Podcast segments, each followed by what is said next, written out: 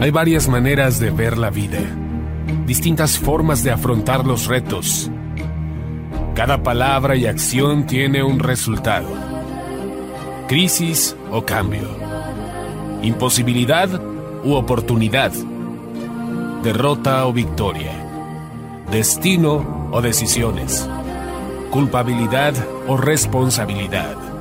Mentira o verdad. Víctima o vencedor. La diferencia se marca en los pensamientos, las ideas y las acciones. Esto es Mensajes de Victoria con Marco Tulio Carrascosa.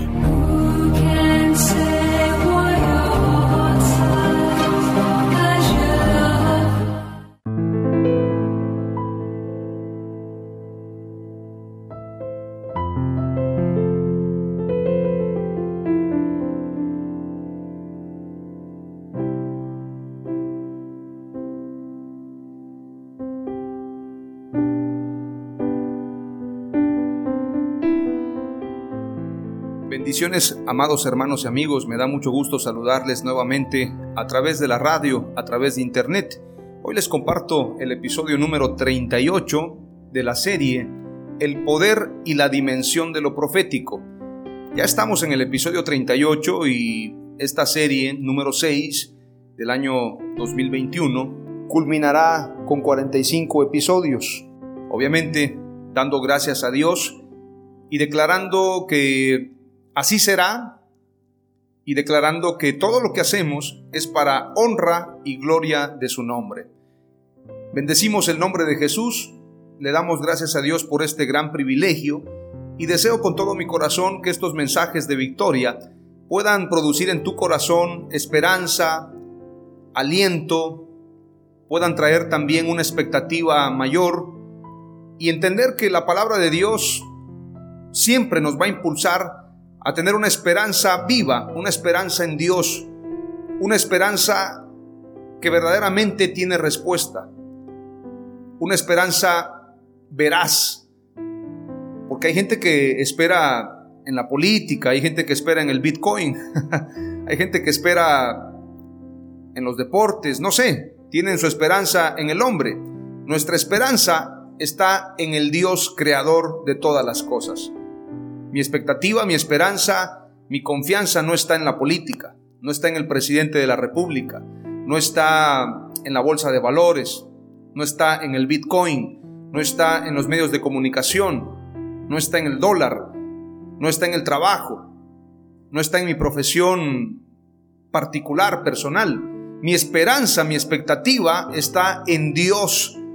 Imagínate, si tu esperanza está en Dios, si nuestra esperanza está en Dios, entonces, ¿de qué podemos preocuparnos? De nada. Si aún las aves del cielo tienen alimento, sin trabajar, sin preocuparse, aún las plantas, los árboles del campo, tienen una vestimenta de árbol, una vestimenta de hojas especial, y las flores se visten de manera especial, cuanto y más nosotros. Entonces, no te preocupes, no te afanes porque Dios tiene cuidado de ti. Y te lo digo desde una perspectiva, desde un ángulo de la vida, donde he podido ver la mano de Dios todos estos años. Y no porque yo sea perfecto, no porque yo predique, o no porque yo tenga una vida ejemplar. Cometo muchísimos errores, pero en algo soy diferente a mucha gente. Jamás pongo mi esperanza en el hombre mi esperanza está en Dios. Yo espero en Él. Y eso me hace diferente a muchos. Por esto he avanzado hasta el día de hoy, por esto hemos logrado grandes cosas. Y si yo te pudiera dar una clave para vivir en éxito es, espera en Dios, confía en Él, como dice la Escritura, deleítate a sí mismo en el Señor y Él te concederá todas las peticiones de tu corazón. Busca primeramente el reino de Dios y su justicia y todas las demás cosas vendrán por añadidura. Todo en absoluto. No te preocupes, no te afanes, solamente espera en Dios. Hoy quiero continuar con el episodio número 38, obviamente, pero Quiero continuar con Ezequiel 37, pero ahora vamos a enfocarnos al mismo capítulo de ayer, pero ahora con un mensaje un poco diferente y quiero hablar precisamente de los huesos secos. A este episodio número 38 de Ezequiel 37, o basado en Ezequiel 37, lo he llamado el Valle de los Huesos Secos. Imagínese usted un valle, pero además de ser un valle, es un valle lleno de huesos. Pero estos huesos, además de ser huesos, están muy secos. Imagínese usted un lugar lleno de pobreza, un lugar lleno de tristeza. Imagínese un lugar muy difícil. Es importante imaginarlo porque la visión de Ezequiel tiene el propósito de trasladarnos un mensaje a nosotros. Ezequiel 37 nos habla del valle de los huesos secos. Es importante mencionar que esta visión es también una parábola para nosotros. Dios utiliza esta visión, este ejemplo, este pasaje para darnos un mensaje a nosotros. Considero que a pesar de cualquier circunstancia difícil, nada se compararía a un valle lleno de huesos y huesos bien secos. Nada se compararía a eso. Pero la esperanza del profeta le hace responder a Dios, yo no sé si vivirán, tú lo sabes Dios. Es decir, el profeta, aun siendo humano, no declara que los huesos no tendrán vida. Pero hay gente que se atreve a decir, las cosas no van a cambiar. La situación irá de mal en peor. La pregunta que le hace el Señor, quiero leerte el pasaje nuevamente y quiero que lo reflexiones en tu corazón versículo 1 del capítulo 37 de Ezequiel. Dice, la mano de Jehová vino sobre mí y me llevó en el espíritu de Jehová. ¿Quién lo llevó? La mano de Jehová, el espíritu de Jehová. Así como cuando Jesús es llevado al desierto, ¿quién lo llevó al desierto? El espíritu de Dios. La mano de Jehová vino sobre mí y me llevó en el espíritu de Jehová y me puso en medio de un valle que estaba lleno de huesos. Y me hizo pasar cerca de ellos por todo en derredor y he aquí que eran muchísimos sobre la faz del campo, y por cierto secos en gran manera. Y me dijo, Hijo de hombre, ¿vivirán estos huesos? Es una pregunta que hace Dios al profeta. ¿Vivirán estos huesos? Si hubiese sido un profeta chiapaneco, o hubiese sido un político, o hubiese sido alguien que se dedica a la economía, un economista, hubiese dicho, no, no, Señor, esto va de mal en peor. Esto va a estar más crítico. Pero el profeta no responde eso. El profeta dice, y dije, Señor Jehová, tú lo sabes. Esta es la respuesta más sabia que puede darse en un momento difícil. Señor, tú lo sabes. Tú sabes si estos huesos tendrán vida. Tú lo sabes todo. Y me dijo, hijo de hombre, ¿vivirán estos huesos? Es la pregunta. Traslademos esta pregunta a nuestro entorno, Hijo mío, hija mía, ¿será restaurado este país? ¿Verdaderamente la iglesia avanzará en tiempos difíciles? ¿La economía saldrá adelante en tiempos de recesión? ¿Verdaderamente podrás triunfar en medio de la crítica? Es una pregunta en medio del valle de los huesos secos. Si eres optimista, si eres a lo mejor alguien de un espíritu muy fuerte, a lo mejor digas, claro que lo voy a lograr, soy más que vencedor. Pero el confiar en tus propias fuerzas es un error mayor todavía. Es decir, más esperanza hay para el negativo que para aquel que es sabio en su propia opinión. Porque el que dice, esto no se va a cambiar, puede que tenga razón. Pero más esperanza hay para él que aquel que dice, lo voy a lograr en mis fuerzas, yo voy a triunfar. A mí nadie me va a enseñar yo soy poderoso, entonces esa gente se equivoca. Pero la respuesta del profeta es sabia. Tú lo sabes, Señor. En momentos difíciles tú debes declarar siempre, el Señor sabe mi situación. El Señor dirá, no digas como dice el apóstol Santiago, muchos dicen, mañana iremos y compraremos y haremos esto, haremos aquello, cuando debieran de decir, si Dios quiere, viajaremos Si Dios quiere, me compraré esto o aquello. Si Dios quiere, cambiaré de residencia, cambiaré de país, cambiaré de lugar de residencia. Si Dios quiere, terminaré una nueva carrera. Si Dios quiere, me casaré con esta persona o aquella. Estoy hablando de los jóvenes. Si Dios quiere, emprenderé este negocio. Es decir, poner en manos de Dios todo lo que soñamos, todo lo que anhelamos. No confiar en nuestras propias fuerzas. El profeta declara, Señor, tú lo sabes. Yo solo sé que Dios lo sabe todo. Si yo me hubiese encontrado con este filósofo que dijo, yo solo sé que no sé nada, yo le hubiese dicho, yo solo sé que Dios lo sabe todo. Porque Dios lo sabe todo. Él tiene contados nuestros cabellos. Él conoce cada neurona, cada pensamiento en nuestro corazón. Él conoce nuestros temores, nuestras angustias. Él conoce nuestras alegrías. Él conoce nuestras tentaciones, nuestras concupiscencias. Él conoce todos y cada uno de nuestros pensamientos. Entonces, ¿en quién tú confías? ¿En quién está tu esperanza? ¿En quién estás confiando? ¿Por qué te afliges tanto? Si tu esperanza está en Dios, estás en buen lugar. Pero el Señor no va a cambiar tu situación si tú no haces nada. El Señor le dijo a Josué, todo lugar que pisare la planta de tu pie será tuyo. Dios hará prosperar la obra de tus manos. Hay gente que se la pasa cantando. Usa mi vida, Señor. Y a lo mejor hasta se lo saben silbando. Imagínese usted cantando la alabanza, usa mi vida, pero en silbido, qué bonito se oye. Pero no basta con cantar, no basta con decir, Señor, usa mi vida. Debemos dejarnos usar y actuar. El pueblo que conoce a su Dios se esforzará y actuará. No importa cuántos errores cometas, eres como un Rocky Balboa, no importa cuántas veces caigas y te equivoques y el público diga, está derrotado, que se rinda ya. Eres un Rocky Balboa que se levanta una y otra vez y dice un round más. No he escuchado la campana. Un round más y voy a pelear mi batalla en el nombre de Jesús y voy a triunfar. Quiero decirte que no basta con cantar, no basta con orar, no basta con predicar, debemos actuar, debemos hacerlo.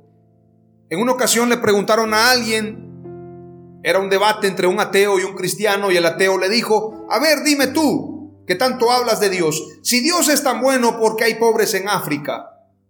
El ateo pensó que había ganado el debate. El cristiano respondió sabiamente y dijo, Dios no hace nada por los pobres en África porque para eso estamos nosotros.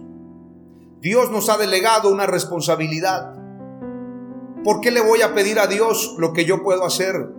Los pobres en África existen para que la iglesia sea luz y la iglesia sea sal, para que nosotros mostremos el amor de Dios. Entonces, el profeta Ezequiel no se conforma con los huesos secos, ni tampoco se queda diciendo, Señor, tú lo sabes. Él declara, tú lo sabes, esperando la orden de Dios. Porque si Dios declara, tú tienes que avanzar. Hay un momento para orar y hay un momento para actuar. Hay un momento para preguntar, pero hay un momento para profetizar. Hay un momento para dudar, pero hay un momento para creer. ¿Hasta dónde vas a llegar? Eso lo determina tu fe. Eso lo determina tu disposición. Eso lo determina tu corazón. Si tú quieres avanzar, si tú quieres caminar o quieres conformarte a este siglo. Le estoy hablando a alguien que dice, ¿cuándo irá a cambiar mi situación? Cuando tú decidas cambiarla. Cuando tú decidas hacer tu papel. Cuando tú decidas tomar tu responsabilidad. Cuando hagas tu papel de profeta. Cuando hagas tu papel de siervo de Dios. Cuando hagas tu papel de iglesia. El Señor le dijo, profetiza sobre estos huesos y diles, huesos secos, oíd palabra de Jehová. Así ha dicho Jehová el Señor a estos huesos, he aquí yo hago entrar espíritu en vosotros y viviréis. Me gusta el pasaje de Ezequiel 37 porque le está hablando a los huesos. Es decir, reconoce que los huesos están secos, reconoce que son huesos, pero también reconoce el poder de Dios. Tú puedes declarar, hay un problema en casa. Sí, tengo problemas, pero más poderoso es Dios. Mi padre decía una frase que la tomó de un predicador y créeme que en momentos difíciles la he tomado muy fuertemente en mi corazón. No le digas a Dios qué grandes son tus problemas. Dile a tus problemas qué grande es tu Dios. Profetiza.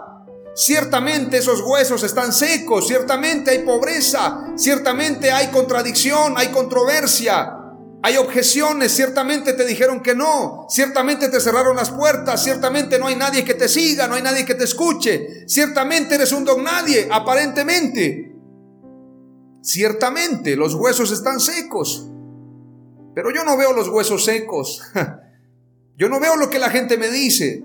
Yo observo al creador de todas las cosas, el mismo que pone y quita reyes, el dueño del oro y de la plata, el creador de todas las cosas puede declarar en una sola palabra que esos huesos tengan vida, que esos huesos se levanten, que mi vida se transforme y quién podrá detener la mano de Dios. No hay quien lo detenga. No hay quien impida la voluntad de Dios. Dice la escritura en el versículo 11. Me dijo luego, hijo de hombre, todos estos huesos son la casa de Israel. He aquí ellos dicen, nuestros huesos se secaron y pereció nuestra esperanza y somos del todo destruidos. Estos huesos representan personas. Estos huesos representan a Israel y por lo tanto representan a la iglesia. Hay gente que piensa que ya no habrá avivamiento o le llaman avivamiento a lo que no es avivamiento. Muchos hablan de avivamiento y piensan que avivamiento es hacer una faramaya. No, no, no, no, no. El avivamiento es una vuelta a la palabra, un arrepentimiento, una transformación genuina. Avivamiento no es fantasía, avivamiento no son multitudes, avivamiento no es un teatro.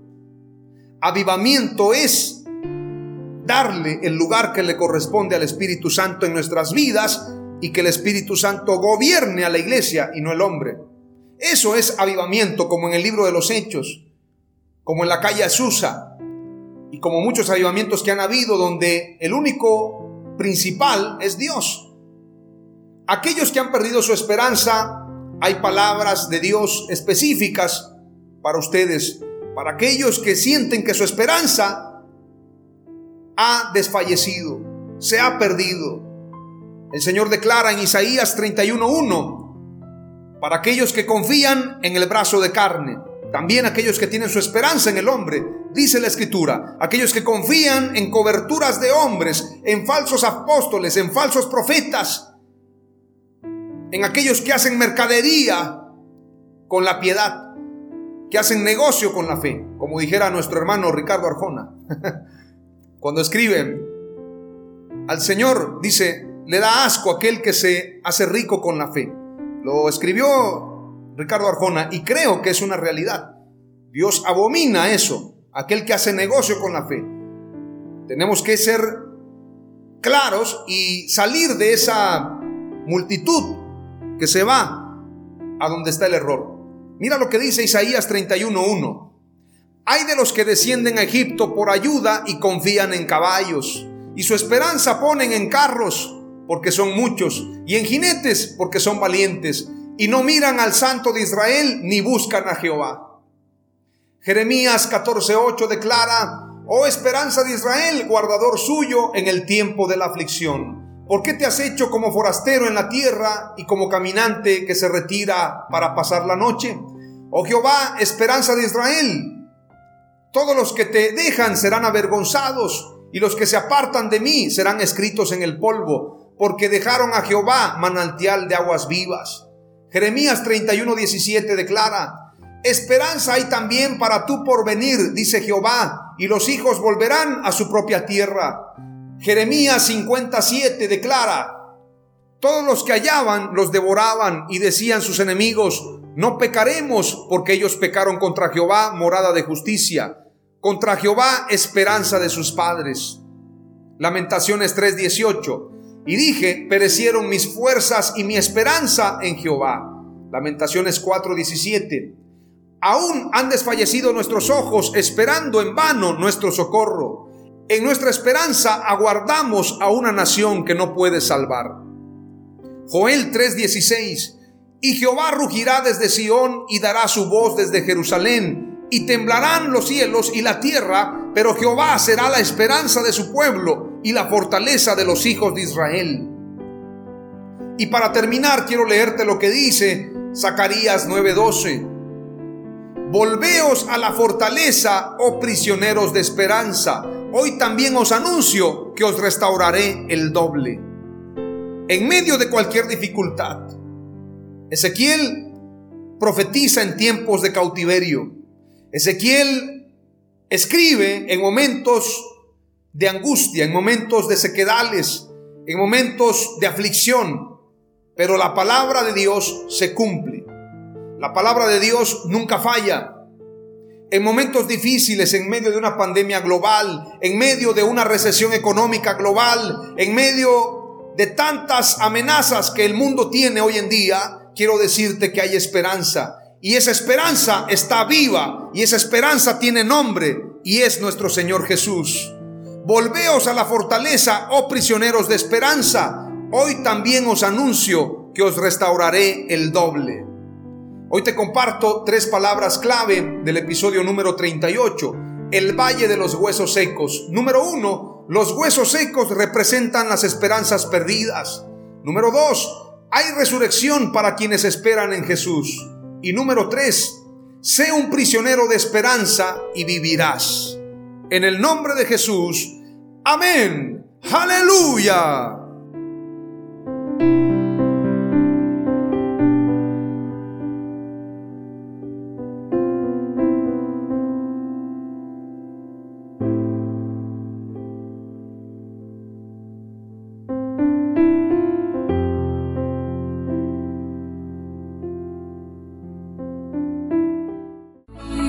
Esto fue Mensajes de Victoria con Marco Tulio Carrascosa. Gracias por escucharnos y seguirnos en nuestras redes sociales. Si deseas invitarnos a tu ciudad, escríbenos por inbox o al WhatsApp 961 66 882 99 961 66 882 99.